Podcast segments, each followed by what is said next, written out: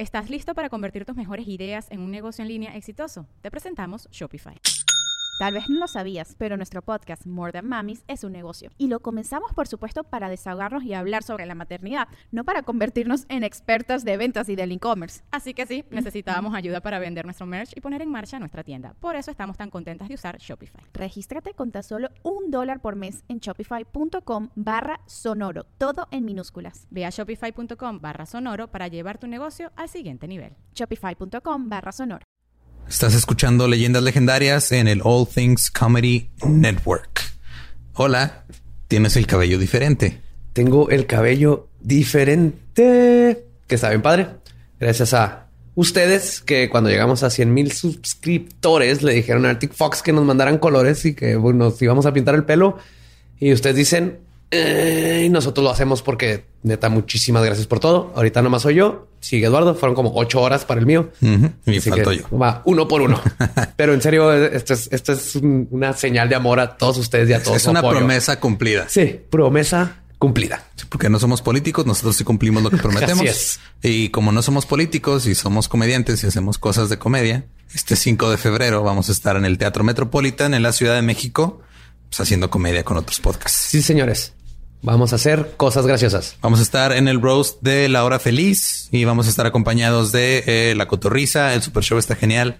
Chispa, la banda, eh, Alex Fernández y ya no me falta ninguno, ¿verdad? Creo que no. La Hora Feliz, La Cotorriza, sí, sí, cierto. Faltaba uno, pero como que se fue a LB, ¿no? No, no sé a dónde se fueron. Pero a algún lado. Ajá, por ahí andan. Pero recuerden, el boletos en Ticketmaster, 5 de febrero.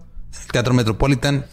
Eh, pues vayan, va a estar chido. Sí, nos veremos en vivo. Sí, así que los dejamos con el episodio 46 de Leyendas Legendarias. Bye.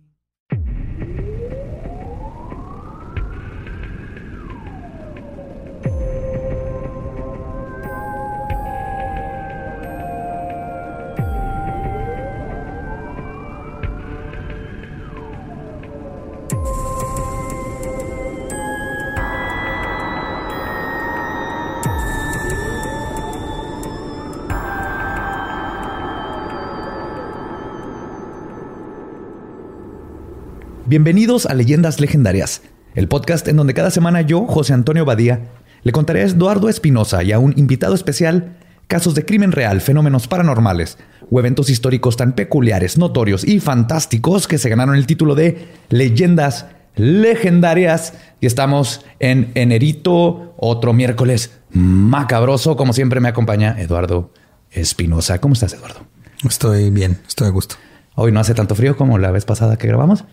Pero está haciendo frío. Es que aquí nuestro invitado trajo su propio calentón. Sí, es, por si las dudas. Es precavido.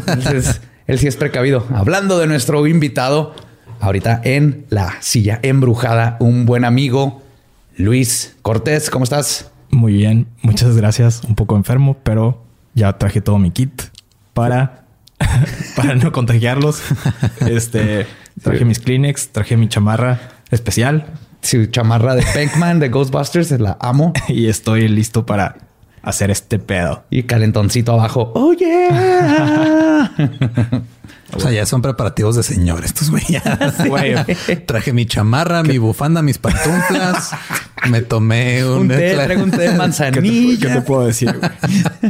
licuado con chai. Así funcionan estas cosas a la edad, ya a la edad no te permite no Mira, ya, ignorar la enfermedad como antes. Ya mero los alcanzo. sí. les va. Albert Einstein descubrió que el tiempo y el espacio son una misma cosa y que además el tiempo es relativo.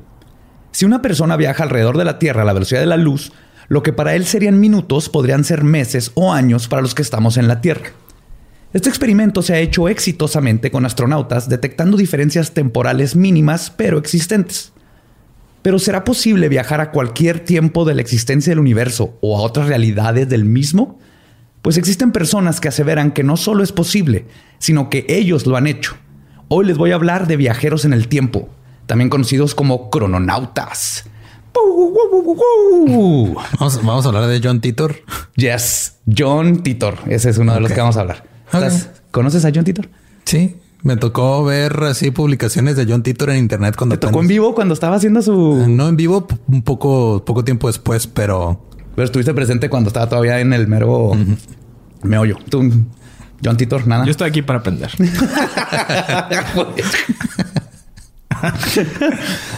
Pero sí, viajar en el tiempo es algo que lo hemos visto en toda la ciencia ficción. Y aquí les traigo unos casos de... ¿Sabías que técnicamente estamos viajando en el tiempo en este momento? Sí, un un segundo a la vez, ¿no? Ajá. Te- tengo, tengo Es la... más, yo, yo tengo, yo tengo una máquina del tiempo en mi casa. Es, es mi cama. Me acuesto y despierto en el futuro siempre. Yo tengo como tres, se llaman tequila, vodka y whisky. Y el mezcal del otro día. Ese pinche mezcal. Tus 400 conejos que tú te chingaste como 60, yo también. Yes. Pues una de las más famosas historias de un viajero en el tiempo sucedió el 29 de julio de 1998. Art Bell, el locutor de un famoso programa de radio en los Estados Unidos llamado Coast to Coast, que es de mis programas favoritos. No sé si lo han oído, es como la mano peluda, pero en Estados Unidos. Pero para rednecks conspiranoicos. Sí, es más de, más de conspiraciones y aliens y fantasmas. Sí, sí rednecks conspiranoico, exactamente. Ah, En el programa recibió un fax donde el remitente decía que tenía información pertinente acerca de la naturaleza de los viajes en el tiempo.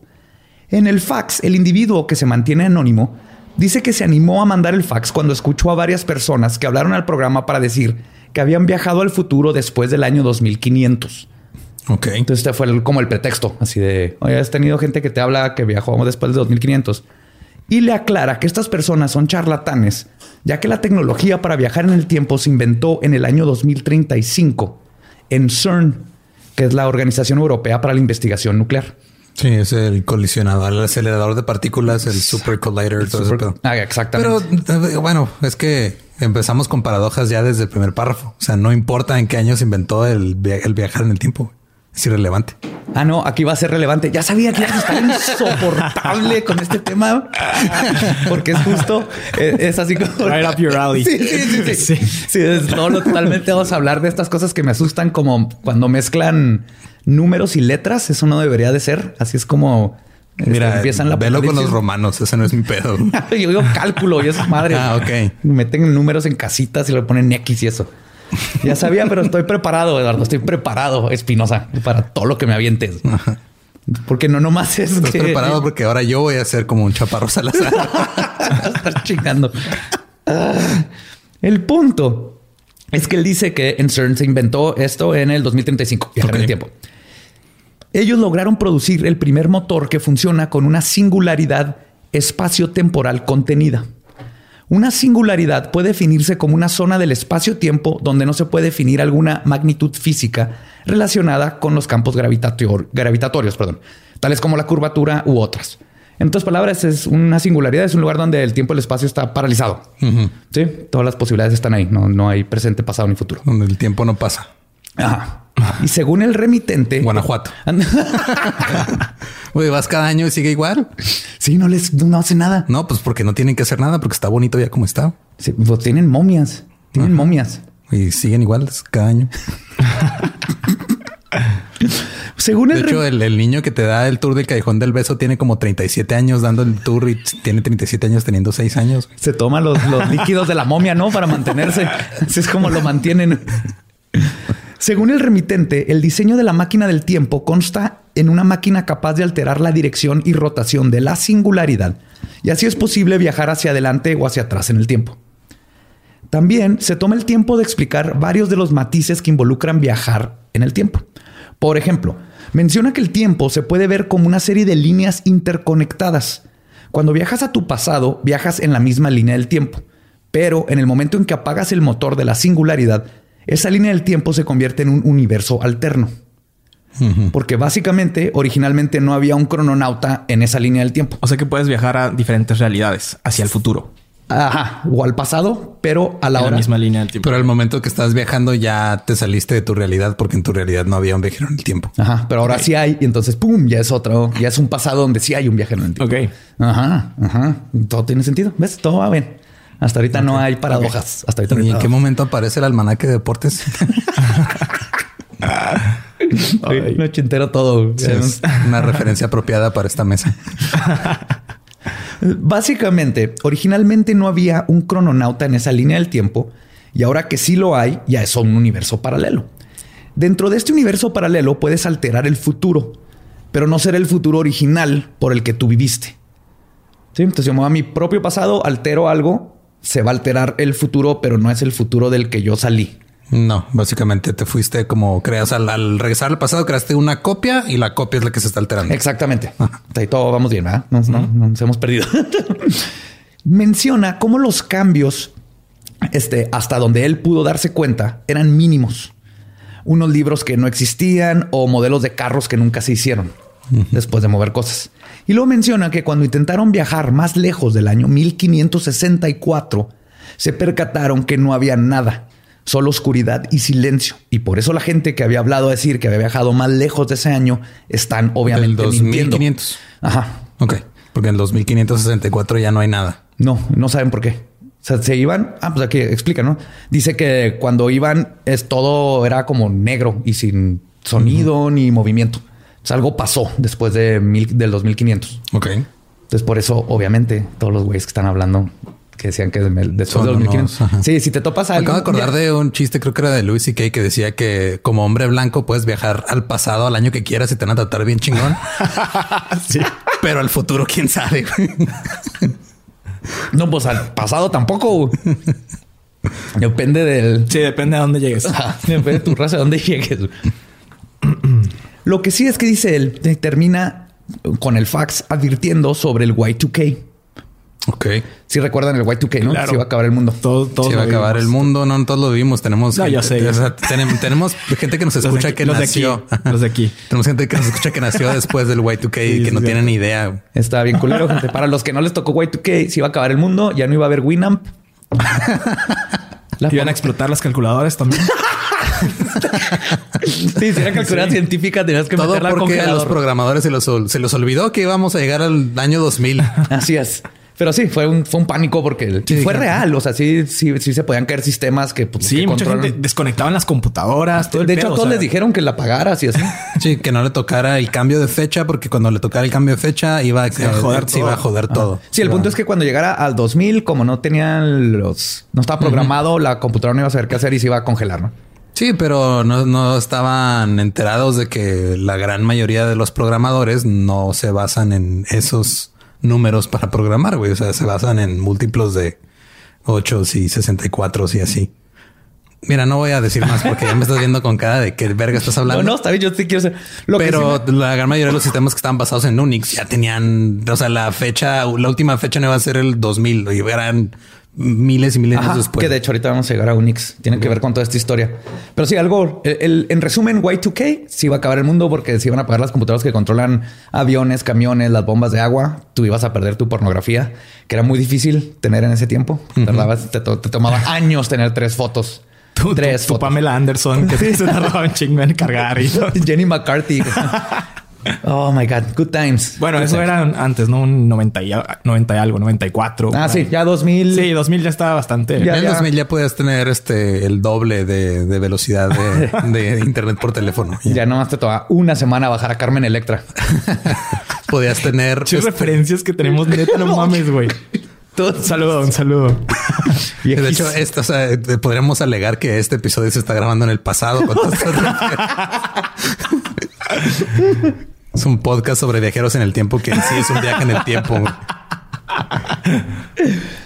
Definitivamente. Pues él habla de Y2K y dice que era, perdón, en una de sus teorías de que pudo haber salido mal este, algo con el Y2K y por eso en una de las líneas del tiempo dejó de existir lo del 2500, que todo eso lo derivó a esa línea del tiempo. Pero esa nomás era una teoría de él, no se sabe. Luego habla de que todo iba a pasar después del todo lo que iba a pasar después de la caída del mundo por Y2K, una bomba atómica lanzada por Irak, ley marcial por parte de los gobiernos y mucha gente muere con el colapso de todas las tecnologías del mundo. Pues en México sí hubo, no hubo ley marcial, pero hubo un marcial maciel y estuvo más culero. Ay, muy pobre. Luego llegó un segundo fax de nuevo dirigido a Art Bell. Y en este, el remitente da más datos sobre su misión y su máquina del tiempo. comienza a aclarar que los crononautas típicamente no afectan las líneas del tiempo donde se encuentran, pero que él tiene mucho tiempo en esta misión y ha hecho muchas amistades y por esta razón decidió ayudar a esta línea del tiempo compartiendo información sobre lo que va a suceder. Promete mandar los esquemáticos de su máquina del tiempo y algunas fotografías del mismo.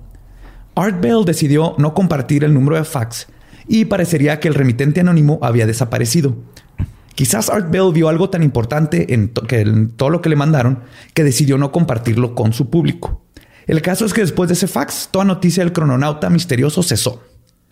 Esto es hasta el 2 de noviembre del 2000, cuando un usuario con el nombre de Time Travel-0 aparecería en un... ya, no, ya no estaba disponible Time Travel nada más.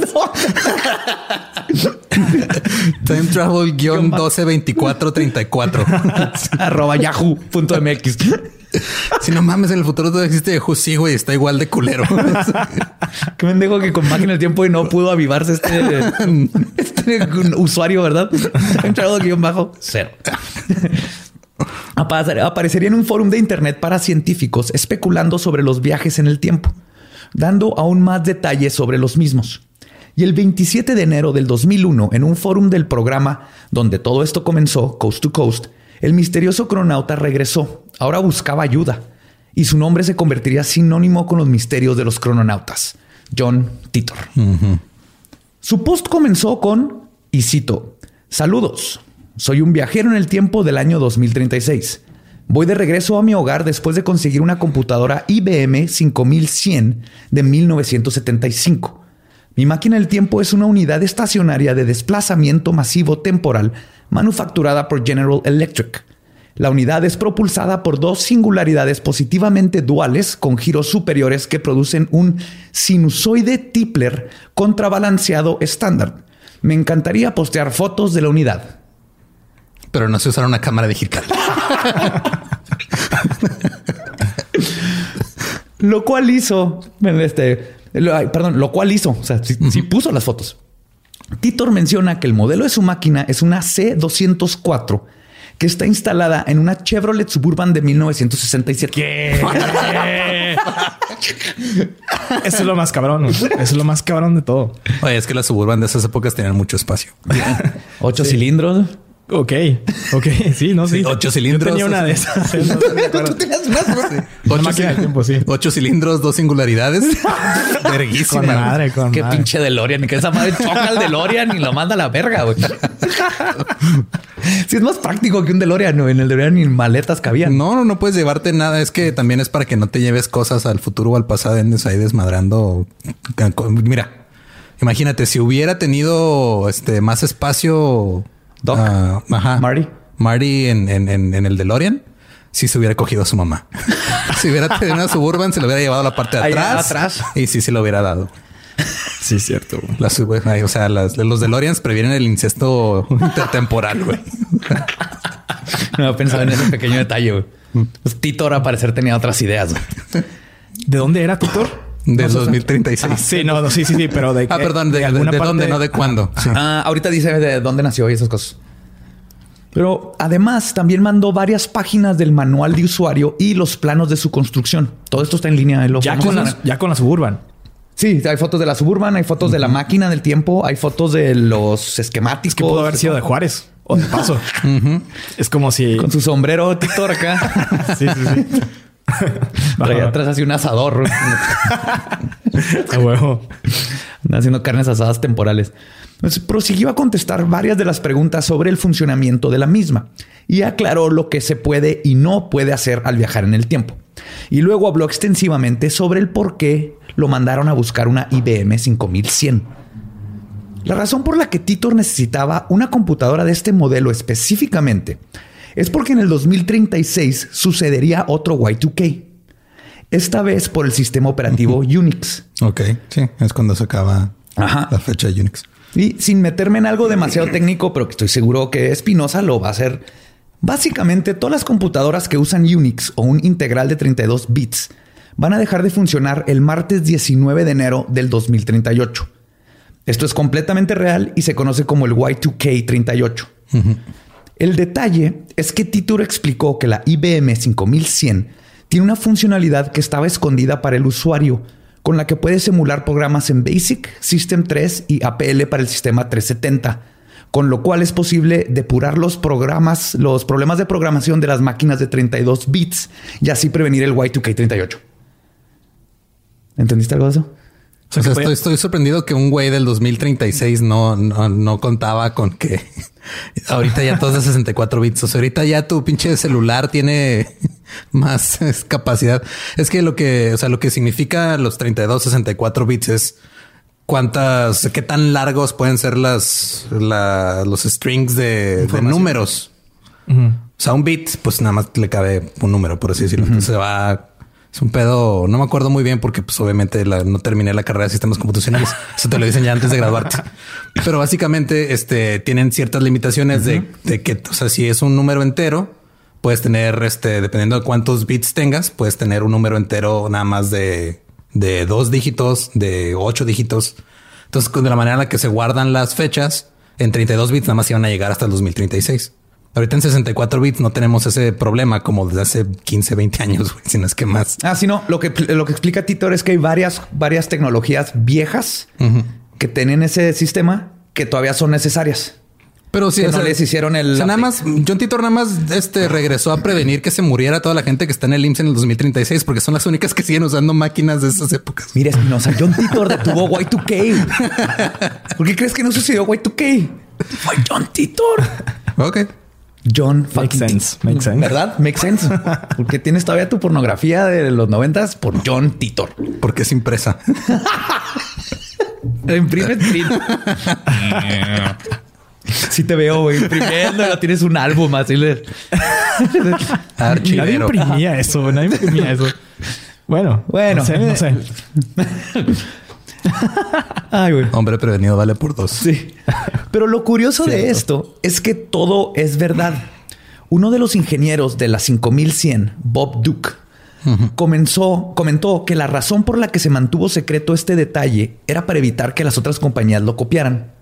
Entonces, este dato es interesante para corroborar la historia de Titor, o por lo menos para, en el caso de que todo sea una farsa, nos dice que tal vez era uno de los involucrados en el como de los ingenieros de todo lo de IBM y la creación de esta computadora, porque era algo muy específico. Ya en los 2000 se sabía un poquito más, pero casi nadie sabía de este dato.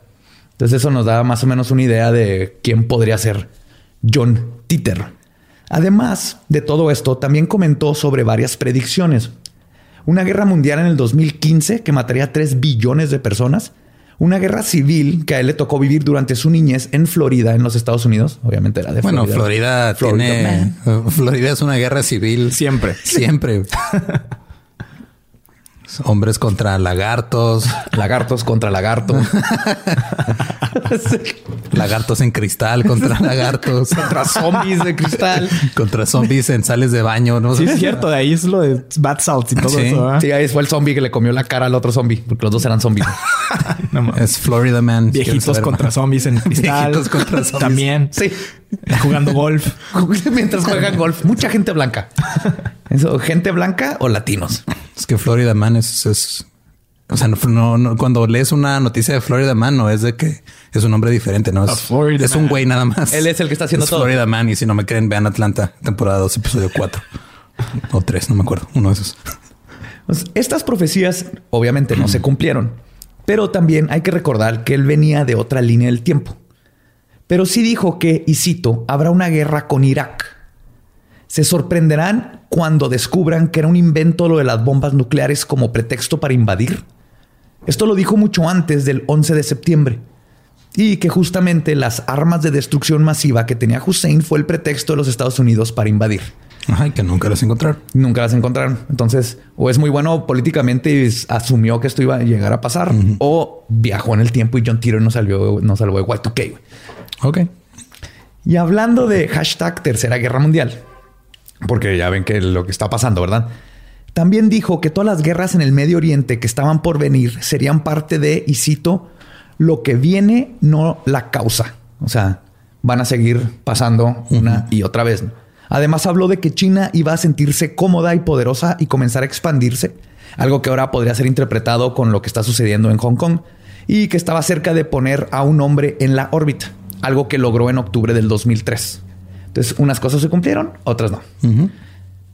También dio Es que varias... yo- perdón, pero para mí John Titor es como el, el- es John Titor es como un Nostradamus de sótano, güey. O sea, es un güey así, un gordo de lentes, super nerd que no ha salido en 30 años de la casa de sus padres, que vive en el sótano de sus padres y se cree Nostradamus y tiene acceso a internet, güey. Para mí Mira, eso es hay, John Titor. hay una falla en tu lógica bien güey. A la persona que estás describiendo no tendría una suburban. güey. Sí, porque ¿dónde va a caber el güey? Si Está pin- pinche. Tendría de una van, ¿no? Así una de esas vans de secuestrador. Sí. También dio varias alusiones al crecimiento de disturbios civiles a causa de un incremento en la detención de personas sin el proceso debido. O sea, describió el modus operandi de todas las autoridades desde Estados el- Unidos siempre. Ajá. Una de sus predicciones más preocupantes fue la de la enfermedad de la vaca loca contagiable entre humanos. Algo que puede estar conectado con un estudio de la revista Scientific American que publicó el 7 de febre- febrero del 2019 sobre la evidencia de que el Alzheimer podría ser transmitido entre personas bajo ciertas circunstancias. Eso me da más miedo que todo lo de Twitter, pero ese es cierto. Que el Alzheimer sea sería la peor ETS del mundo. Sí, no, el paciente se contagia con los ojos. Hay gente que se les contagió, creo que les operan los ojos y luego se le contagiaba con lo del LASIK y eso, ok. con cataratas. Ajá. O sea, no cogiéndose a vacas. No, no te tienes que coger vacas. Es, es- es seguro cogerte vacas. No lo hagan, pero es seguro para el Alzheimer. No sé qué otra chingada te pueda. Oye, no, eh. Mu es mu. Ah, Por favor. Me encanta, estás aprendiendo un chorro, ¿verdad? A eso venías. Una de las últimas cosas que dijo Titor el 2 de febrero del 2001 fue la siguiente, y cito, cuando llegue el día de que mi eh, predicción se haga realidad, sucederá o no. Si sucede, tu capacidad para juzgar tu entorno se verá afectado por tu aceptación de mí como un conocedor de todas las cosas. Si me equivoco, entonces todo lo que he dicho que posiblemente te haya hecho pensar en tu mundo de una manera diferente y te queda y queda desacreditado de repente. Yo tampoco quiero eso, aunque tengo razones personales para estar aquí y hablar contigo. Lo máximo que puedo esperar es que tú reconozcas la posibilidad de viajar en el tiempo como una realidad y de esta forma puedas cambiar tu línea del mundo para bien o para mal, igual que yo. Ah, No. Nomás necesitas una suburban.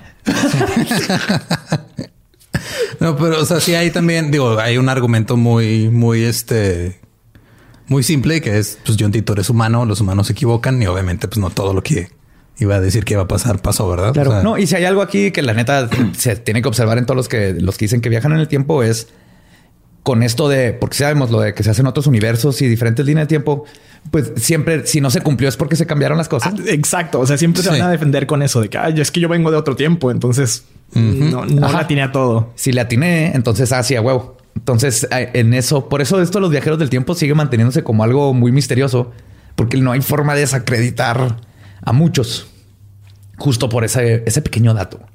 Digo, de desacreditarlos de forma tangible, no nomás de decir es, es un pendejo que vive en el sótano de sus papás. Y el 24 de marzo del mismo año, Titor ofreció su último consejo.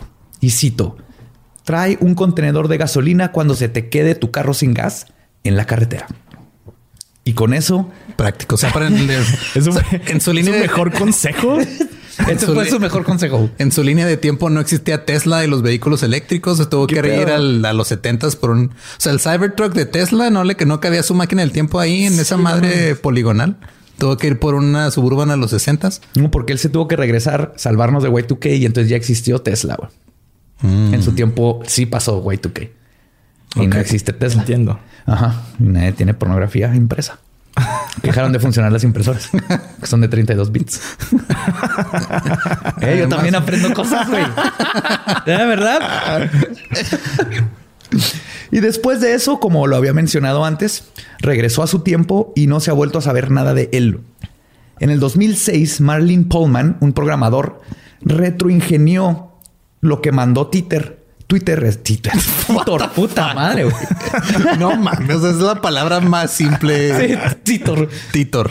Pues retroingenió lo que mandó Titor y lo patentó. Y ahí está en, la- en los patentes de los Estados Unidos está la máquina de Titor Ok. como ¿Y eso- patente. ¿Y lo han puesto en función? Ah, no que sepamos.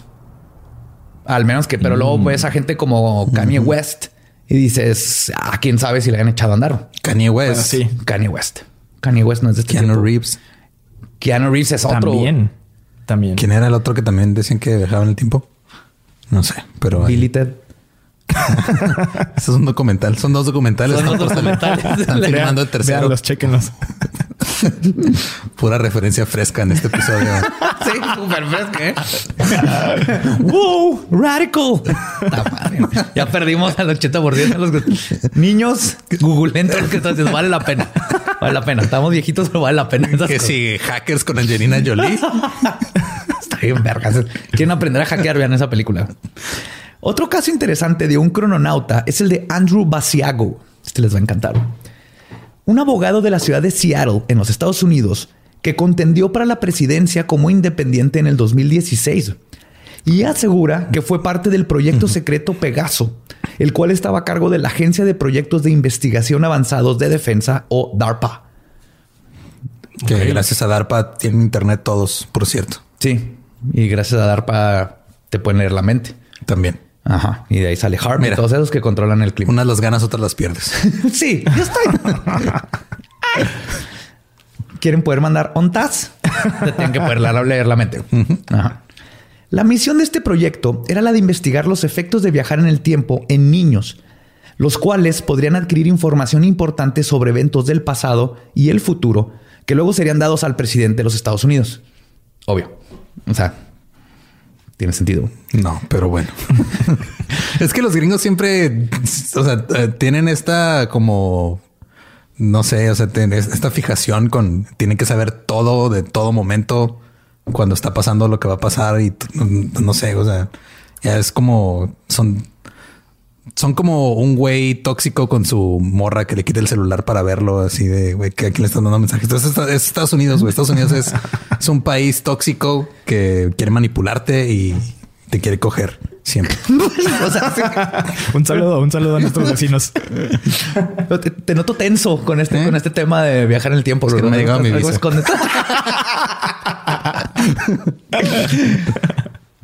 Este proyecto es un derivado directo del experimento de Filadelfia, donde en octubre de 1943 Pues ese fue donde le pusieron SIDA a Tom Hanks. ¿Qué? Sí, ese fue el experimento de Filadelfia. Ay, seguimos con las referencias. No, hombre, este Eso, eso no, eso no me la sé, eso no me la sé. Es La una película, de Filadelfia, ¿no? Denzel Washington defiende a Tom Hanks del SIDA. El sí. O sea, el, el SIDA quiere darle a Tom y Denzel Washington lo lleva a la corte y la demás. Sí, legalmente. Ok. sí. El, el experimento de Filadelfia eh, fue, pasó en octubre de 1943 cuando el barco destructor escolta de la Armada de nombre USS Eldridge fue expuesto a una prueba para volverlo invisible utilizando la teoría del campo unificado para doblar la luz alrededor de la nave. O sea, era como una capota de Harry Potter. Sí, que de hecho eso ya existe en estos tiempos. Ya lo Sí, claro, los esto- militares bien de hecho, esto el- o sea, existe desde hace mucho, pero ya es más conocido que existe. Sí, y Tesla experimentó con eso. Y el experimento de Filadelfia es real. Sí, sí sucedió. La cosa aquí es que el resultado no fue que se hiciera invisible el barco, sino que el destructor fue teletransportado 965 kilómetros al puerto de Norfolk en el estado de Virginia, en los Estados Unidos. Todo pasa en Virginia. ¿Qué pedo? Tiene, tiene una aura de, de misterio esa madre ahí. Se apareció el submarino en Virginia, así como a tres cuadras del Mothman, güey. Está el Mothman, está ajá, lo de Filadelfia, por ahí entraron este el Roanoke y todo eso. Toda esa área está súper embrujada, mística, mágica. Es como el, el bar chingón de Estados Unidos. Ahí pasa todo. Y ahí, puta madre. Es como el Viper Room. Otra pinche referencia. ah, ya entramos en, un lugar. Estamos hablando, estamos hablando de viajar el tiempo. There's no stopping now. Sí, no, ya no nos podemos detener. Vamos a, vamos a abrazar estas referencias. Entonces, al regresar el barco, varios de los tripulantes quedaron atrapados entre las paredes del mismo. O sea, eran como parte de la pared. Como que se, se desmaterializó y cuando se volvió a materializar, gente se estaba moviendo y se materializaron junto con la pared. Los que sobrevivieron sufrieron de problemas físicos y psicológicos y el experimento fue cancelado. O eso es lo que quieren que pensemos. Según Andrew Basiago, esa tecnología se perfeccionó usando los planos de Nikola Tesla, que fueron robados por el gobierno de los Estados Unidos después de su muerte en enero de 1943. ¿Sabían que el tío de Donald Trump fue uno de los que tuvo acceso a los documentos de Tesla? Sí, se había escuchado algo de eso. ¿Y qué, hizo, y qué hizo con ellos? El único Trump inteligente de la familia. Ajá, pues mandó a Trump al pasado, a un De Trump hecho, al pasado y para no- comprar un para, almanaque. para llevarlo a ser presidente. No, de hecho, de- de- o sea, hay gente que piensa que el, el hijo menor de Trump es un viajero en el tiempo. I did not know that. Ajá. Es otra cosa que aprendiste hoy, Luis. No mames. Sí, búscalo en Twitter o Reddit, todo, todo, un pedo ahí bien cabrón de eso también. El- 4chan. Sí, cuidado, cuidado con 4chan. Pues la nueva máquina funciona con energía radiante, la cual descubrió Tesla, y que es una energía presente y latente en la naturaleza que permite que se pueda doblar el tiempo y el espacio. Con ella se pueden formar una, según ya, eso es lo de Se Tesla. puede, se puede hablar como el Razor nuevo de Motorola. Güey, acabo de hacer la mención pagada gratuita más chingona Sí. de la historia. Motorola, mándame dinero, por Sí, favor. Puedes doblar el tiempo y el espacio como el Razer, pero más barato. Mucho más barato doblar el tiempo y el espacio que un pinche Razer. Está bien vergas. Motorola, te amo por lo que hiciste, pero está demasiado cara esa madre. Pues con ella, según Basiago, se puede formar una cortina de transición que al atravesarla te lleva a un túnel vortal por el cual al atravesarlo puedes llegar a lo que se llama un, y cito, cuarto de contención de plasma. Y así puedes viajar de... Testículos, ¿verdad? No, no. Conocido como ¿Cómo sería un saco de contención de plasma? Un cuarto de contención de plasma suena a cuarto de adolescente a cualquier hora. La parte de atrás de la cama. ¿Qué hacías en la parte de atrás de la cama? No, no quiero saber. Nadie quiere saber. ¿Para allá apuntabas o qué? En algún lugar tienes que echar eso, güey. No siempre hay Kleenex.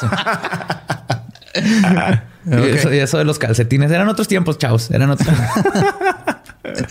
Era cuando, cuando nos masturbáramos usando nuestra imaginación. Bienvenidos a este viaje al pasado de leyendas legendarias. Gracias por acompañarnos.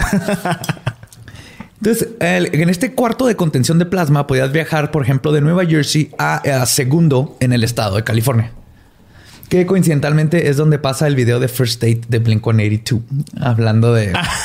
Oye, ya- esa ya es de los 2000 para acá, ya estuvo un poquito más.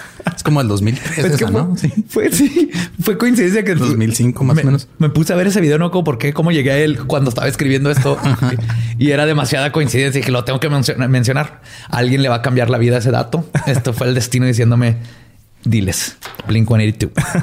Pues Basiago describe que cuando entras a este túnel sientes que te mueves a una gran velocidad o que no te mueves para nada, mientras el tiempo y el espacio se doblan alrededor de ti. Además de la teletransportación de un lugar a otro, también se podía viajar en el tiempo física o holográficamente. Uno de los viajes que hizo Basiago fue en 1971 y su destino fue Gettysburg, en los Estados Unidos, en 1863, para escuchar al presidente Lincoln hacer lo que es considerado como uno de los más grandes discursos de la historia de la humanidad. O sea, tú podías ingresar tu destino Sí. en el tiempo. Con el tiempo, poner las coordenadas, poner todo. No mames. Está muy cabrón. Ajá. No mames, eso está. Sí, está muy cabrón. Algo que sí, que, que comenta O sea, Basiago. todavía no puedo hacer que el pinche Waze me lleve bien a donde quiero ir. güey. Estos güeyes. Este güey ya llegó. Ah, llévame a Gettysburg en el 63 a ver al, al, bigo- al ba- barbón del sombrerote decir four score and seven years ago. Así empezaba, ¿no? Sí, así. De hecho, él y también este Titor comentan que dentro de los cálculos Ajá. tienes que considerar el, la- la- el movimiento de la Tierra. Sí. Porque fluctúa en su órbita. Entonces que si tú le pones un lugar, pero la Tierra se movió poquito, depende del año, porque nos Terminas vamos atrapado moviendo. en la pared del submarino. güey. Te puede pasar eso exactamente. Es peligroso. Damn. Entonces él va a ver a Lincoln. Y no solo eso, Basiago tiene como evidencia de este viaje en el tiempo una fotografía tomada en ese momento donde aparece un niño, ahí está la foto, la vamos a poner en los show notes, que asegura que es el mismo. El niño puede ser visto usando zapatos mucho más grandes que los que tendría un niño. Basiago explica esto porque dice que sus zapatos desaparecieron durante la teletransportación. Entonces tuvieron que dar unos zapatos ahí y eran de un señor porque no habían zapatos de niño y por eso traen unos zapatotes y si se ve un niño con unos zapatotes. Oh, oh, era el hijo de un payaso. Oh, oh, la madre está de plasma, es un cholo y le te roba los tenis. Es el precio que pagar. No te contaron eso en, en Volver al Futuro. Hey, ¿qué tal? Soy Lolo de Leyendas Legendarias y les quiero dejar un pequeño adelanto de nuestro nuevo podcast.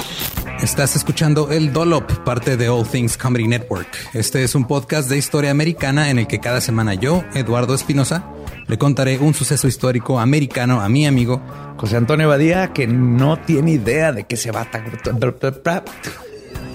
Ok, lo bueno es que, el tema. No, lo bueno es que nada más te trabas cuando lees, ¿verdad? Sí, O sí, sí. No, no cuando voy a decir una línea que he dicho ya como cuatro o cinco veces.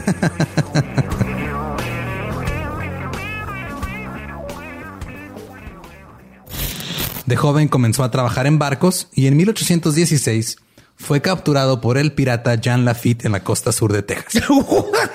Güey, ese será mi sueño. Ok, top uno, que me secuestren este, extraterrestres. Número dos, tiene que ser que me secuestren piratas. güey. Estén pendientes y suscríbanse a El Dolop. Pues el niño puede ser visto ahí usando sus zapatos mucho más grandes que ellos. Y además de Gettysburg, también visitó en cinco o seis ocasiones el Teatro Ford, donde asesinaron a Lincoln, aunque nunca presenció el asesinato del presidente. Cada vez que viajaba notaba pequeñas cosas que habían cambiado, igual que como lo menciona Titor. Y en dos ocasiones se topó con él mismo. Ahora, ambos viajeros dicen que no hay problema con toparte contigo mismo. Esa paradoja de las películas. De que el universo se va a destruir y ese pedo. Ajá, no hay pedo. ¿Por qué? Porque el- es, se hace otra línea del tiempo donde tú conociste a ti del pasado. Ajá. Entonces ya cambiaste eso. Y él dice que como lo mandaron muchas veces, eh, ponle que una vez llegó a las 3 de la tarde, una a las 3.15 así, entonces a veces llegaba antes o después de una versión de él que ya lo habían mandado y es cuando se topaba. Ok. Está sólida, todas estas teorías están bien pinches sólidas. Yo no le veo un problema a sus... Su ciencia está sólida. Eso no lo pueden negar. Ok. Te odio, está peor que nomás digas ok. en una entrevista, Basiago contesta la pregunta de por qué solo mandaban niños y no adultos, además de que los niños eran de gente importante en el gobierno y el ejército. Porque privilegio blanco, obviamente. Pues, ¿por- ¿Por qué más? Sí, ¿verdad? Que más le va a tocar. Sí, güey. O sea, ¿qué, qué explicación le vas a dar? No, pues porque mi papá conocía a alguien. Me acabo de dar cuenta que seguramente los blancos fueron los primeros que probaron un tobogán de agua, güey. Sí. ¿verdad? Tuvieron acceso ser. a... Qué feo. Sí, siempre la diversión nos llega primero. Pues la respuesta fue que un niño aún no tiene bien formulado su bagaje cultural. Su mente está más abierta a percibir detalles que un adulto asimilaría con algo familiar a lo que ya ha vivido. Y da el ejemplo de que si un adulto va al pasado o al futuro y ve a alguien con un artefacto colgado abajo del brazo, podría asumir que es una funda de pistola, basándose en sus experiencias de vida. Pero un niño, al aún no haber forjado su túnel de realidad, podría darse cuenta que es, digamos, un aparato para comunicación o alguna otra cosa. Que es algo común, ¿no? Que hacemos, ya estamos acostumbrados a cosas y asumimos, depende de lo que hemos vivido, lo que vemos. Sí, de hecho, también hace que fue cuando estábamos hablando de lo de eh, la abducción de los Hill, que también decían, o sea, que como cuando tu cerebro percibe algo nuevo, lo primero que hace es buscar algo con que compararlo. Entonces, por eso las experiencias se- se- son similares, pero tienen como cierto. Describes cosas diferentes, Ajá, ¿no? Describes cosas que se parecen a algo que ya has vivido antes. Sí, exactamente. Por eso las abducciones extraterrestres muchas veces ven cosas que tu cerebro te hace ver cuando no comprende qué chingados está pasando. Y los niños es- no tienen eso todavía porque son un desmadre los niños. Ajá. Todavía tienen todo bonito antes de que entren al sistema Y los quiebre el sistema. y no crean en John Titor y sepan más de 32 bits y todas esas chingadas. y esto era importante El sistema es necesario, José Antonio. Esto es importante porque la razón de mandar a los crononautas es para traer información fidedigna del pasado y el futuro para que los Estados Unidos pudieran utilizarla a su Pues favor. igual pudieron haber también mandado borrachos. güey. Ah, no cuentan mentiras, ¿verdad? Ajá, ni los niños ni los borrachos cuentan mentiras. Entonces mandas a un niño o a un borracho, o mejor aún a un niño borracho, güey, y ya te trae la versión más fidedigna de todos los hechos. Pero no regresa, güey. Se queda ahí tres días. Sí, de- Regre- regresa nomás por aspirinas y luego se vuelve a ir a la peda, güey. vomita, vomita en segundo California y aparece en Nueva Jersey. Embaraza a Cleopatra. Sí. Choca una carroza romana. Sí, es peligroso, ¿no? Le dispara a Franz Ferdinand. Pasan muchas cosas. Choca, cho- choca con Tito. y es por eso que los niños mandados eran de altos funcionarios para garantizar la lealtad y confidencialidad de sus operativos con esta información tan sensible. Ahora, es importante hablar de que, contrario a lo que podríamos pensar, este proyecto no era 100% seguro. Basiago cuenta en una ocasión cuando uno de los niños regresó del portal primero que sus piernas.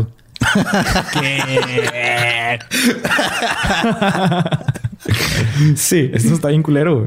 ¿Tú crees? Básicamente salió del plasma nomás con sus muñoncitos, mientras sus piecitos se quedaron en el lugar original de su partida. Como que lo, lo pagaron antes de. Es como cuando te cierran la puerta Sí, de la sí, cochera. Sí, pero interdimensional. Pero interdimensional. Ajá. Son algo que le, parece, le pasaría a Morty. En noviembre del 2011, Basiago reveló otro proyecto secreto que estaba siendo llevado a cabo por Pegasus en 1980. Dentro del programa La CIA, que este, llamado el cuarto del brinco a Marte, comenzaron a teletransportar a 10 adolescentes crononautas a este planeta. Entre ellos se encontraba Basiago. Acuérdense que Basiago existe y, Sí, y- sí, y va- fue- ajá. candidato y va, y va- quiere volver a ser candidato en el 2020. Sí, me acuerdo porque cuando estaba en campaña nada más le hacían caso al güey de repente porque decía cosas de estas y todo mundo estaba así como que neta ese güey está postulado para presidente. Entonces, Pues está mejor que lo que está ahorita, Bueno, ¿no? sí. sí, sí, sí. Prefiero- Prefiero justo lo que iba a decir. Prefiero un crononauta que conoce Marte que Trump. mira, no puedo decir nada hasta que me llegue mi visa. Entonces, Buena, buena movida. güey. Esa es muy buena movida. güey. Eres un hombre inteligente. Pues eh, el, quieren, empezaron a teletransportar a 10 adolescentes a Marte. Entre ellos se encortaba Basiago y un joven de nombre Berry. A Marte. A Marte, a al Marte, planeta sí. Marte. O sea, Ok. Vamos a teletransportar a 10 adolescentes a Marte. ¿Qué puede salir mal? vamos a mandar 10 sacos de hormonas en fuego a Marte, a otro planeta. Güey. A ver qué pasa. Van a ir, va a tener el planeta de plasma, esa madre. Luz negra y brilla todo. Pues entre, entre ellos también se encontraba un joven del nombre Barry Soetero. ¿Ok? Acuérdense de Barry Soetero. El propósito de los brincos a Marte era la de establecer un régimen de defensa para proteger la Tierra de posibles amenazas del espacio. Space Force. Space Force. Y también por eso nunca nos han invadido. Todo esto tiene toda la lógica del mundo. Además de lograr que el gobierno de los Estados Unidos estableciera soberanía sobre el planeta rojo. Durante una ponencia con... Invadiendo territorios nomás por... Perdón. Este no Fueron a puedo hablar poner- todavía. No. Puedes hablar. Yo, yo hablo por ti. Todavía no Ok. aprendes. Vas, pones tu bandera y es tuyo. Ok. Deberíamos de regresar esa, esa práctica de poner banderas. Y así puedes, este, por ejemplo, si estás casado, vas y lo, lo pones en el baño, en el otro y no va a funcionar. Si, No, si no. eres el hombre de la relación, no va a funcionar. no va a funcionar. No. No va a funcionar. No lo intenten. Pues durante una ponencia con MUFON, que es la red mutua de ovnis, o Mutual UFO Network, con los que yo estuve cuando pasó lo del extraterrestre aquí en Juárez, Yay. comentó lo siguiente sobre su viaje a Marte. Y cito. En un barranco al oeste del home plate en el cráter Guasev en Marte, había una fosa común con varios cientos de cuerpos humanoides, tanto masculinos como femeninos, vestidos con ropas azules y uniformes que sugerían una reglamentación. Por lo tanto, exhortaría a una mentalidad abierta y objetiva. Es un concepto loco creer que no solo los terrícolas han sido abducidos hacia aquí, secuestrados y llevados a Marte, sino que podría haber niños esclavizados también. El hecho de que hubiera un barranco lleno de cuerpos que podría haber sido un cementerio al aire libre un lugar de sacrificio humano ritual o algún campo de exterminio de genocidio ha estado en el dominio público durante 10 años, pero creo que ha sido ignorado en gran medida porque es fácil creer en el factor de la risa cuando surgen este tipo de hechos. Y estoy de acuerdo con él. Es que sí está cagado. Te mencionas. Que- No mames. Es que digo, yo me fui por el lado de ah, sí, había güeyes uniformados en Marte. Estos van a decir que Marte es comunista y por eso hay que invadirlo, ¿no? No, no, había otra especie Otra de... especie de humanoides allá tirados en un barranco. Ajá. Ok. Echados ahí. Era como una narcofosa espacial. ¿Y esta información quién la sacó? Vaciago. Damn. Y la CIA y, y todo el mundo sabe. Y la NASA. Nomás nosotros no sabemos. Allá ahorita técnicamente hasta Trump sabe de las fosas comunes en Marte. Lo No cual sí da miedo. Y si estas declaraciones se les hacen un poco difícil de creer, digamos absurdas, déjenles cuento que todo lo que ha desclasificado ha sido corroborado por tres denunciantes de la conspiración marciana, entre ellos la bisnieta del expresidente Dwight D. Eisenhower, Laura Magdalene Eisenhower. Y eso no es todo. Mencioné a su compañero de brincos, Barry Sootero, con el cual llegó a hacer varias misiones juntos. Pues ustedes lo conocen mejor a este crononauta con su nuevo nombre, Barack Obama. ¿Qué? No estoy mamando. Barry resultó ser Barack Obama. Barack Obama ha viajado a Marte. Ok. Ahí estuvo. Barack está consciente de las fosas comunes en Marte. Ya esto, ya más que leyendas legendarias, ya es Ancient Aliens. es- Pero un caso ahora sí intrigante e incluso para mí personalmente bastante convincente de un viajero en el tiempo es el de Paul Amadeus Dianek y su diario escrito en los 20 en los 1920 no en, No, en estos no en 20s. estos 20 esto se va a poner confuso para todas las historias que pasan en los 20 Parte de lo que hace esta historia convincente es que para empezar Paul nunca tuvo como propósito que se conociera su historia. Dienak era un profesor suizo-austriaco nacido en un suburbio de Zúrich y vivió su adolescencia en un pueblo cerca de la gran ciudad suiza. Más tarde siguió estudios humanitarios con una fuerte inclinación a la historia de las culturas y la filología clásica. Ah, su padre era un suizo de habla alemana y su madre era austriaca de Salzburgo. Dianek viajó, viajó a, a Grecia en otoño de 1922, después de haberse recuperado de un coma de un año causado por una enfermedad grave, con la esperanza de que el clima templado mejoraría su condición. Porque se acuerdan que antes todo se, se Sí, curaba, todo se con curaba con clima. Si no, tuberculosis. Vete al Mediterráneo. sí, amputación. No, Mediterráneo. de hecho, la tuberculosis la curaban matando al que tenía tuberculosis y comiéndose su corazón. Ah, sí. Eso siempre funciona, pero tienes que hacer polvo. Sí. Porque la tuberculosis se contagia con vampiros. Acuérdense eso. Agua, si se están metiendo con vampiros. Durante su tiempo en Grecia, Dianek daba lecciones de francés y alemán para poder obtener su ingreso. Entre sus alumnos estaba George Papahatsis, un alumno que se convirtió en buen amigo de Dianek. Papahatsis describe a su maestro como, y cito, un hombre muy precavido y muy modesto que solía enfatizar los detalles. Se cree que finalmente Dianek murió de tuberculosis en Atenas, Grecia, o en su camino de regreso a su tierra natal a través de Italia, probablemente durante el primer trimestre de 1924. Pero antes de morir, le dio a Papahatsis parte de su vida, su alma, un diario. Sin decirle a Papahatsis cuáles eran las notas, lo dejó con las sencillas instrucciones de que debería usar este diario para mejorar su alemán, traduciéndolo al griego. Entonces, antes de irse, le dijo: Te voy a dejar mi diario y úsalo como un ejercicio para irlo traduciendo. George Papahatsis, quien se convirtió en un hombre de gran renombre en Grecia, que es otro dato que, el- o sea, las dos personas involucradas aquí, las primordiales, son gente seria, normal. Ahorita van a ver, o sea, eh, Papahatsis eh, se hizo en rector de la Universidad de Panteón e incluso miembro del Consejo del Estado. Él tradujo gradualmente las notas con su alemán no tan perfecto durante un periodo de 14 años, entre el 26 y el 40. Ahí Se atravesaron unas guerritas, ¿verdad? Que pues, algunos conocemos. Principalmente en su tiempo libre y vacaciones de verano. Inicialmente creía que Dianek había escrito una novela, pero a medida que avanzaban las traducciones, pronto se dio cuenta de que las notas eran en realidad su diario y sus vivencias en las cuales describe algo inverosímil, que había viajado al futuro. Ahora, se cree que Dianek padeció encefalitis letárgica, que es una extraña enfermedad neurológica que desarrolla una respuesta del sistema inmune en las neuronas sobrecargadas. En casos agudos, los pacientes pueden entrar en un estado comatoso, no más porque sí. o sea, traes el cerebro inflamado y te entras en coma de la nada. Sí, se inflama de la nada porque reacciona con tus propios anticuerpos. Ok. En el caso de Dianek, la primera vez que cayó en un sueño letárgico fue por 15 minutos. La segunda vez fue por un año, que es cuando estuvo en coma. Durante este año, mientras se encontraba en coma en un hospital en Ginebra, su diario, perdón, narra que su conciencia se despertó en el cuerpo de otra persona. Su nombre era Andrés Northman, que vivía en el año 39006 de la era común.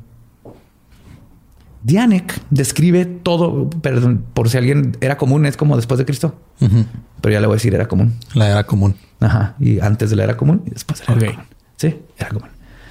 Dianek describe que ahí te va aparte. Si Dianek es el de de veras, John Titor no vale madre. Ok. Porque él sí llegó al 3906. Dianek describe todo lo que experimentó sobre el medio ambiente y las personas del año 3906. De acuerdo con la mentalidad y el conocimiento limitado de un hombre del siglo XX que afirmó en sus escritos que no fue una tarea fácil para él. Cuenta que había muchas cosas que no entendió acerca de lo que vio, ni estaba familiarizado con todos los términos tecnología. Llegó y dijo, ¿qué? ¿Los gays y los negros tienen derechos? ¿Qué es esto? Regrésenme a mi época. Es un grapulpo. ¿Y por qué me lo tengo que poner entre los huevos? ok, no me tienen que explicar. Se siente bien, vergas. No sé qué está pasando. Denme otro. en sus memorias afirma que las personas del futuro inmediatamente reconocieron que el cuerpo era de Andreas, pero su conciencia no. Era como algo normal. O sea, dijeron, ah, es algo que puede pasar. Además, entendieron perfectamente su peculiar situación médica, que llamaron, y cito, deslizamiento consciente, que es básicamente se va la conciencia, ¿no?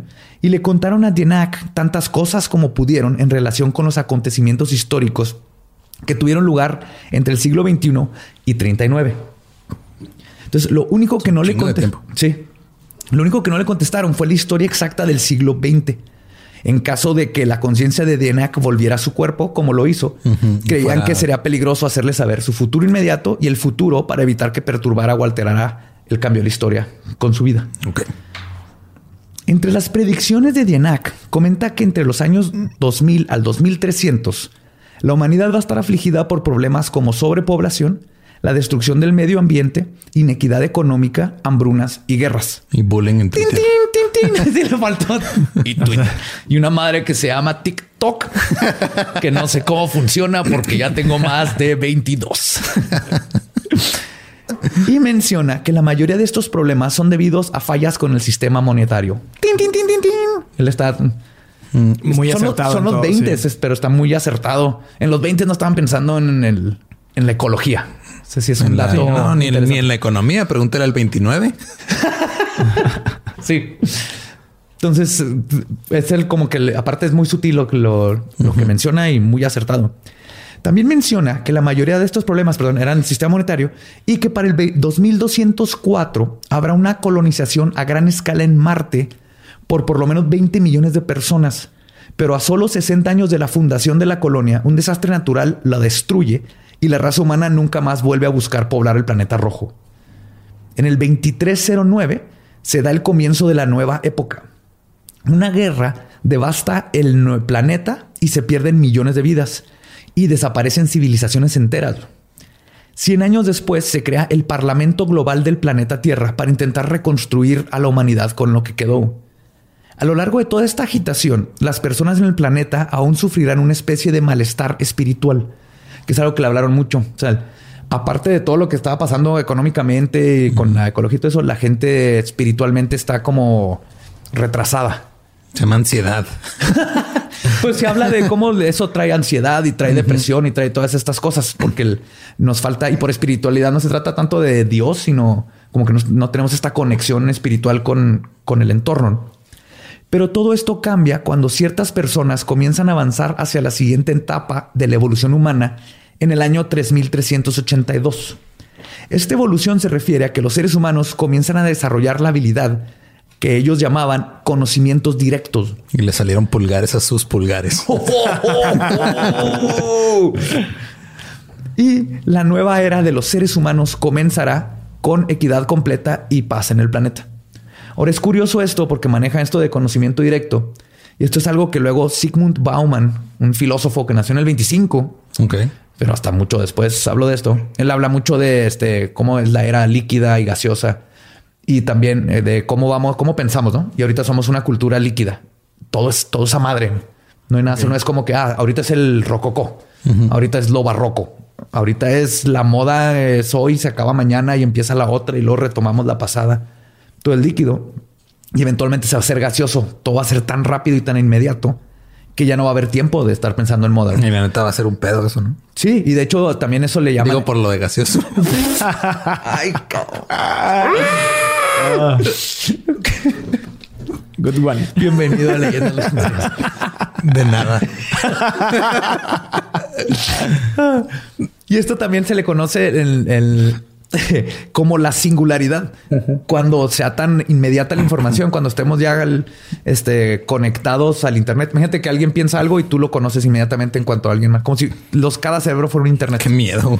Sí, exactamente. Está muy cabrón, pero ahora es inmediato. Todo mundo piensa algo, todo mundo lo tiene. Todos somos Wikipedia, ¿no? Inmediato y todo lo que se escribe ahí está.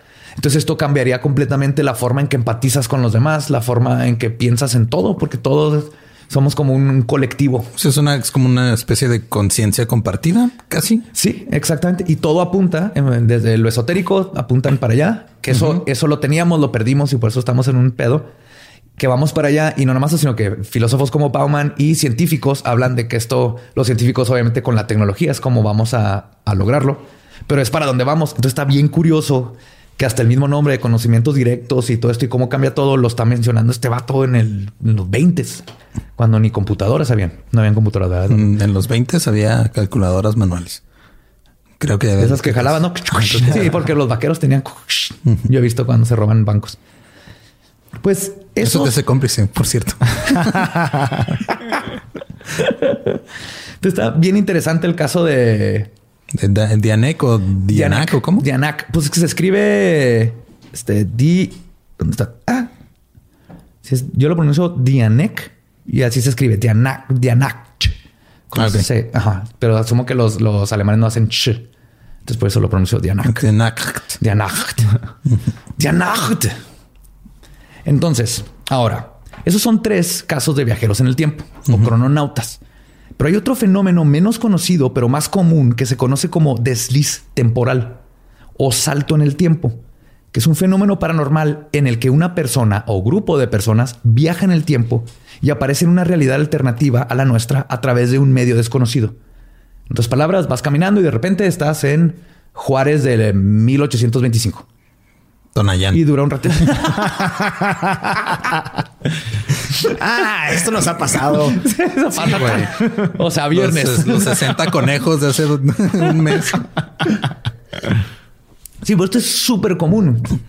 Hay lugares en el, le ha pasado a mucha gente y el, lo, todavía ahorita siguen casos de mucha gente que hay lugares específicos donde pasa esto y hay veces que parece que es al azar. Ok. Entonces, uno de los casos más conocidos y el de los primeros en ser documentados fue el de Charlotte Ann Moberly y Eleanor Jourdain, directora y subdirectoras de la Facultad de St. Hugh en la Universidad de Oxford, en Inglaterra. O sea, sí, cosas prestigiosas. Sí.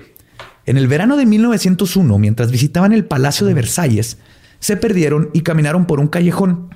De repente se, tomaron, se toparon con unos jardineros quienes les dijeron que continuaran por ese camino y que iban a llegar a su destino, a medida de que continuaban por el camino, se empezaron a dar cuenta de algo muy extraño.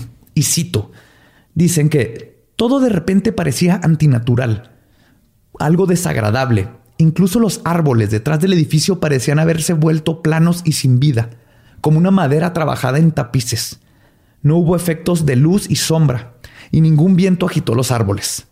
Algo, algo estaba raro inmediatamente. Después de deambular por un tiempo, se toparon con un hombre que describen como repulsivo y a quien después reconocieron en una pintura como Comte de Vaudreuil, un noble amigo de María Antoinette, a quien también se toparon dibujando en uno de los jardines. The fuck? Se fueron a... Se fueron a Versalles en, en tiempos de antes de la revolución. Lo curioso es que ellas, pues, obviamente vieron y así, ya hasta después supieron que todo No, estuvo no, raro. no hay una posibilidad de que hayan de repente entrado a un set de una película. Están grabando en locación y... De hecho, ahí te va. Hay una, una de las, así, un científico vato, porque tiene que ver mucho que tiene Ah, pene. le echó la culpa a la menstruación de seguro el pendejo. No, no, no, no, no. Mejor, güey. Le echó la culpa a que estaban frustradas sexualmente porque eran lesbianas. Ah, no, Eran lesbianas y entonces como se querían tanto pero no podían hacer nada, esa frustración sexual las hizo alucinar. historia. Y luego se toparon con, porque por ahí vivía este Baudelaire, no me acuerdo quién, y que hacía fiestas donde a veces se disfrazaban y que seguro terminaron ahí, pero en su loquera por su frustración sexual confundieron todo con Marie Antoinette y todo esto que describen. A No. dos, directora y su- Madre, no mames. O sea, Sí, güey. O sea, sí. Bueno. Man. Sí, güey. Es- Eso, ese es el de los casos más cabrones de mansplaining ever. Sí, güey. No, no, no. Mira, déjame te digo qué pasó. Tú quieres con esa morra de allá ajá. y ella contigo. Oye, pero y por eso alucinaste. Pero es que estabas con Baudelaire. Está cabrón. Otro caso interesante es el del marcial de la Naval Real de Inglaterra, Sir Victor Goddard. En 1935, mientras sobrevolaba un aeropuerto abandonado en Edinburgh, en Escocia, se topó con una tormenta que lo jaló de vuelta a la zona que acababa de pasar. La tormenta cesó espontáneamente y el aeropuerto abandonado ahora estaba lleno de vida. Vio aviones amarillos, lo cual era inusual. No habían aviones amarillos en la naval. Varios modelos de avionetas. Ah, ya no llegó a un tiempo donde los había conquistado China. También vio varios modelos de avionetas que no reconocía como pertenecientes a la naval real y varios trabajadores que traían trajes overoles color azul. También era extraño ya que toda la naval usaba trajes cafés. Lo interesante del caso de Goddard es que reportó todo esto, están en los documentos. Y un año después, la naval compró los modelos de avión que había visto, los pintaron de amarillo y cambiaron los uniformes de los trabajadores a azul. Ha de haber sido la mejor broma que le puedes hacer a un güey en la vida. Pero con Winston Churchill, güey, güey. ven, ven, ven. Ok, ok, te voy a decir una idea. güey. Nos va a costar caro, pero, Pero va, a haber- va a haber un güey que se va, se va a cagar, Godard, güey. pinche Godard se va a cagar. güey. El Churchill digo, "Oh, huevo, güey. Ah. Sí, pero está, esto es de los más cabrones porque está documentado todo y fue pues una hoja- fue un reporte X que quedó ahí. Es como que y lo pasó esto. Entonces, estos dos ejemplos son de los más famosos, pero los casos de deslizamientos temporales son reportados casi a diario por personas en todo el mundo. Incluso es una de las teorías de lo que podría estar sucediendo en el Triángulo de las Bermudas, donde además se han descrito avistamientos de embarcaciones que parecen ser de otro tiempo. Ok. Sí, entonces esto es, es algo, es mucho más común que un vato que pues, tenga una máquina y pueda estar viajando en el tiempo. Sí, que nada más por error de repente entras a otro tiempo. Ajá. Y, y dura por lo general. Hay, hay muchos casos muy este, contemporáneos de gente que ah, entra a un hotel, se le hace raro, así que acá en este hotel no tiene ventanas y la gente está vestida como que rara. Se han quedado a dormir y luego se van y cuando se van a comer, ponle y cuando regresan ya no está el hotel. Y cómo describen el regreso. O sea, cómo salen Todo de es, esas. todo es normal. Tú no te das O cuenta. sea, como si entraras a una casa y salieras de ahí y ya. Sí, haz de cuenta, entras a una casa y luego la gente está vestida como de 1615 Sí, sí, sí. y tú estás así como que, ok. Y pues platican con ellos y sí, sí, te, sí te reconocen. Y de repente dices, ah, chido, pues ahí vengo y te sales tantito y ya no está la casa o ya no están las personas. Ajá. Es como un, un parpadeo en el tiempo. Ok. Y este tipo de experiencias podrían ser tan comunes porque podrían tener una explicación científica. En un artículo del 31 de diciembre del 2019, escriben sobre la teoría del físico Carlo Rovelli y sus colegas en la física, sobre cómo el tiempo es relativo, no solo para las personas, sino en todo el planeta. Perdón, incluso lo describen como elástico. Por ejemplo, se sabe, gracias a experimentos, que si pones un reloj en una montaña y otro a nivel de mar, que están perfectamente sincronizados, después de un tiempo los dos van a marcar una hora diferente. Lo mismo han hecho con relojes nucleares, que son mucho más exactos, y con el hecho de estar nada más 33 centímetros uno más arriba que el otro, se desincronizan. Entonces, esta dilatación del tiempo se cree que se debe a que mientras más cercano está el tiempo-espacio al centro de la Tierra, es más afectado por la atracción gravitatoria de la Sí, misma. es por las ondas gravitacionales. Ajá, O sea, lo jala y pues mientras más cerca lo jala más fuerte y hace que el tiempo vaya más a madre Claro, que claro. arriba, ¿no? Y la idea sobre los deslizamientos es que tal vez hay lugares en el planeta donde esta elasticidad es más pronunciada que en otros, donde el tiempo y el espacio Güey, Ya, ya guardaron el elástico del tiempo. son Haynes, el, el- el tiempo-espacio es el hoyito. Haynes. El, el hoyito ahí ya se... La, la Vía Láctea es la marquita está. Ay, feo. Pues lo que se, se cree o podría ser es que hay lugares en el planeta donde esta elasticidad es más pronunciada que en otros. Desde el tiempo y el espacio, perdón, donde el tiempo y el espacio es doblado tanto que alguien que se encuentra en esa zona puede viajar teóricamente e involuntariamente a otros tiempos o dimensiones. Por eso se me hace mucho más creíble y más común eh, estos, estos parpadeos en el tiempo que alguien que tenga la habilidad de viajar en el tiempo. Sí, pues que no tienes la habilidad de viajar en el tiempo nada más así porque sí. O sea, requiere una suburban de ocho cilindros y dos singularidades mínimo. Y un putero de gasolina. Ya sé lo que tragan de gasolina esas madres. imagínate. Sí, no es una habilidad intrínseca de, de una persona. No, no. Pero el ir caminando y que realmente en un lugar está más denso el espacio, ponle, o más, o más flojo y entras y como una, una pequeña burbuja donde que aparece y desaparece porque es- está inestable, que es algo que podría explicar el Triángulo de las Bermudas. Ujú. Entra un barco y de repente, ¡pum! Está una, y por eso ven un como tip- barco de 1915. Y el barco los está viendo a ellos porque ese barco en 1915 ahí se juntaron. Este tipo de cosas son, son más científicamente probables y teóricamente posibles a alguien otros, que ya sí. viajó. Ajá. Que los otros casos. Que los otros casos, porque aunque es teóricamente posible viajar en el tiempo, todavía no sabemos cómo. Y más que nada es si sí se puede y han habido estas personas. No sé, como que ya sabemos. Debe de haber alguien construyendo esos planos que decías que, que tienen ahí. Si lo están haciendo ustedes, déjenlos aquí en los comentarios. Sí, por favor. Cáiganle a Sus mi- construcciones de máquinas del tiempo, por favor, háganoslos llegar. Y de hecho, y si jala, nos vemos antier en mi casa.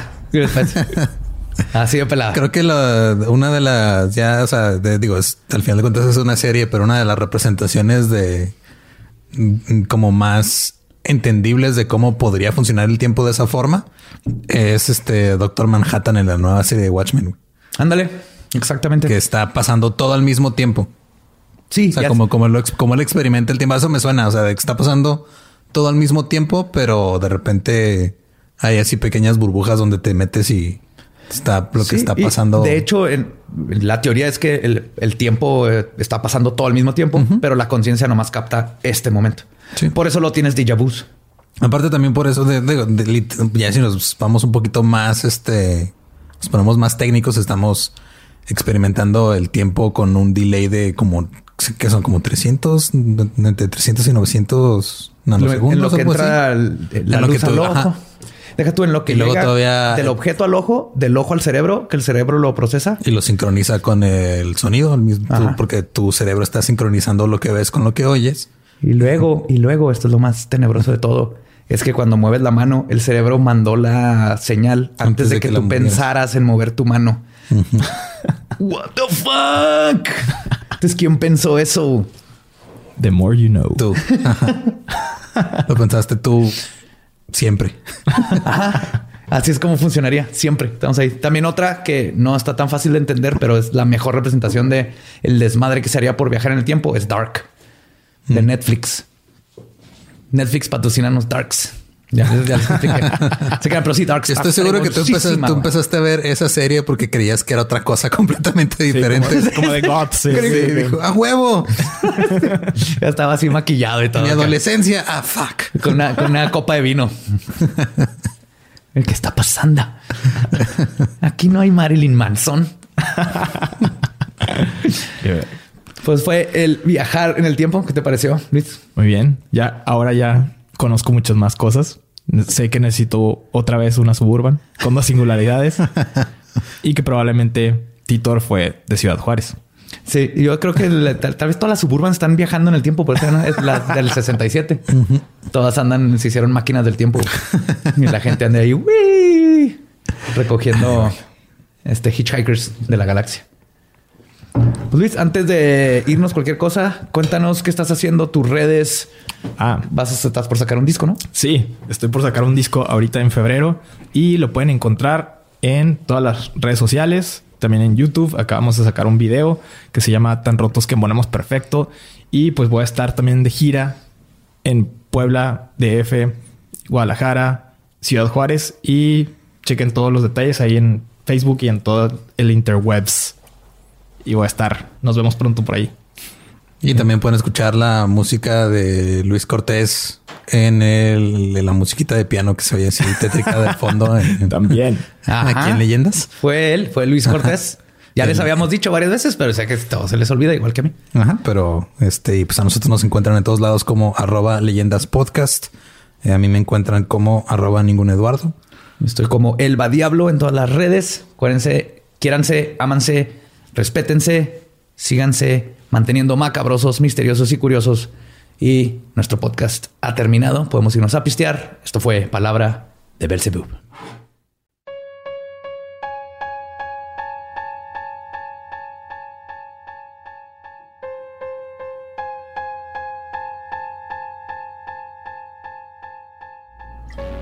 Hey, pues ese fue el final de este episodio de Leyendas Legendarias, pero ¿qué creen? Les tenemos una sorpresa.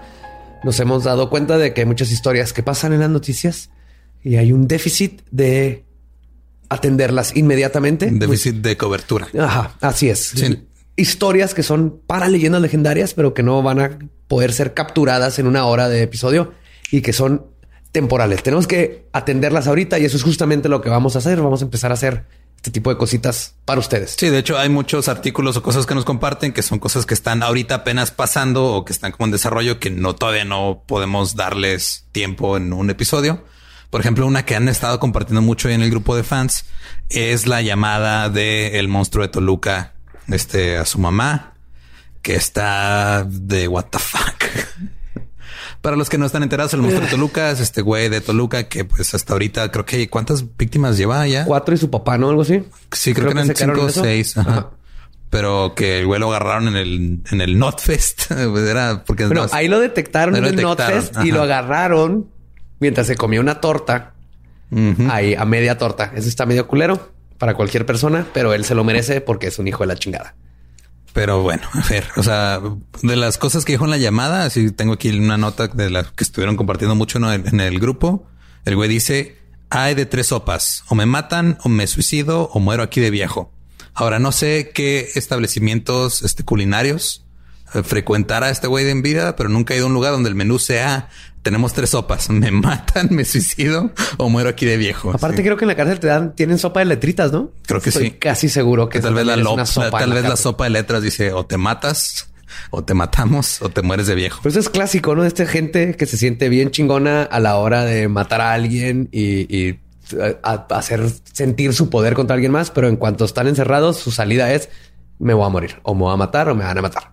No, ni siquiera tienen como que los huevos para pues ya me atraparon y ahora voy a condenar, a purgar mi condena, ¿no? Por sí, fue como el hice. como Bonin que le echó la culpa a la sociedad por lo que hizo. Exactamente, y O sea, los están todos enojados y tristes. Nah.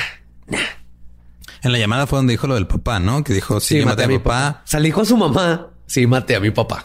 pero aparte le dijo, o sea, mató a la cuñada de la mamá también, güey. Sí, aparte. Sí, mató. Y si yo maté a la hermana de tu novio, yo también entiendo si no me quieren ver. O sea, ¿qué pedo con esa lógica, güey? O sea, una cosa es, ok, ¿sabes qué, güey?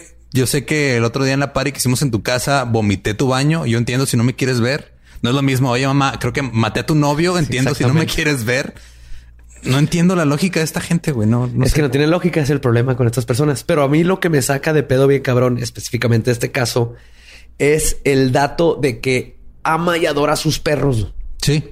Sí, Lo cual que es dijo. que contrario digo, totalmente Si mis a- mascotas están chidas, por mí, o sea, por mí que sea lo que sea. O sea, si mis Sí. mascotas están bien. Desde que lo estaban buscando, él estaba cuidando a sus mascotas. Creo que mandaba mensajes donde decía que mis mascotas, estén bien y que no le hagan a mis mascotas. Eso es muy curioso en un sociópata y psicópata como él, que sí tenga empatía a sus animales, pero cero empatía hacia las personas. Como que su lista de prioridades está muy, muy, muy torcida. A mí lo que sí me rompió bien cabrón el corazón fue lo que le dice la mamá, güey.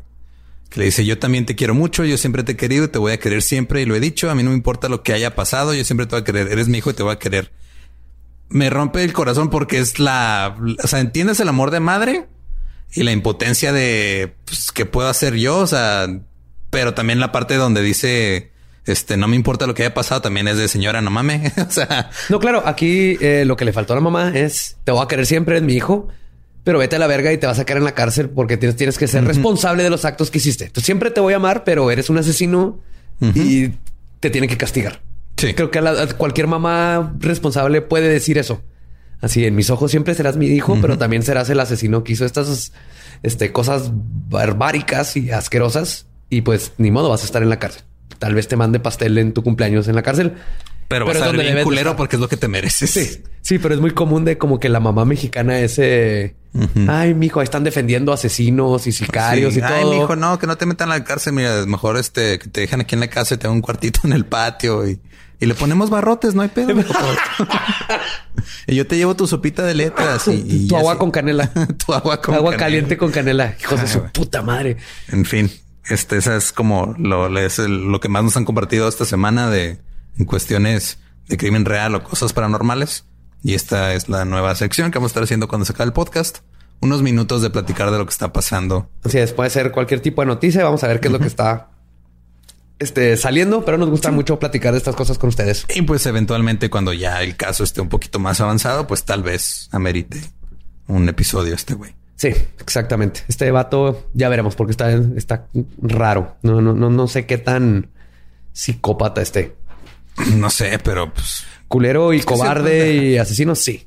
Pero es- está raro el caso. mira, podemos, podemos así, opinión controversial. Podemos mandarlo a la verga ahorita de una vez. Mandarlo a la verga de una vez. Muy bien. Entonces, pues muchas gracias por escuchar.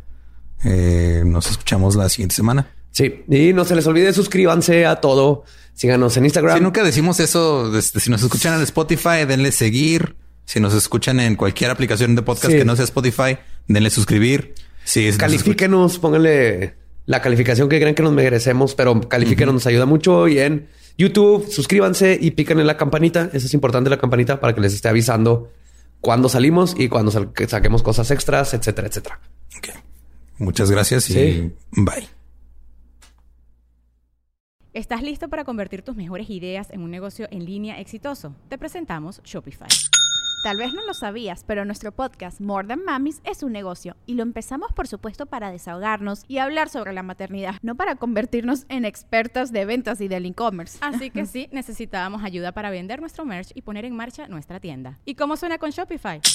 Llega otra venta. Shopify es la plataforma de comercio que está revolucionando millones de negocios en todo el mundo. Ya seas un emprendedor desde tu casa o desde donde sea, Shopify es la única herramienta que necesitas para iniciar, administrar y hacer crecer tu negocio sin dificultades. Con Shopify puedo gestionar pedidos, envíos y pagos desde cualquier lugar, brindándote toda la información y estadísticas de tus ventas al detalle. Regístrate para un periodo de prueba con tan solo un dólar al mes en shopify.com barra sonoro, todo en minúsculas.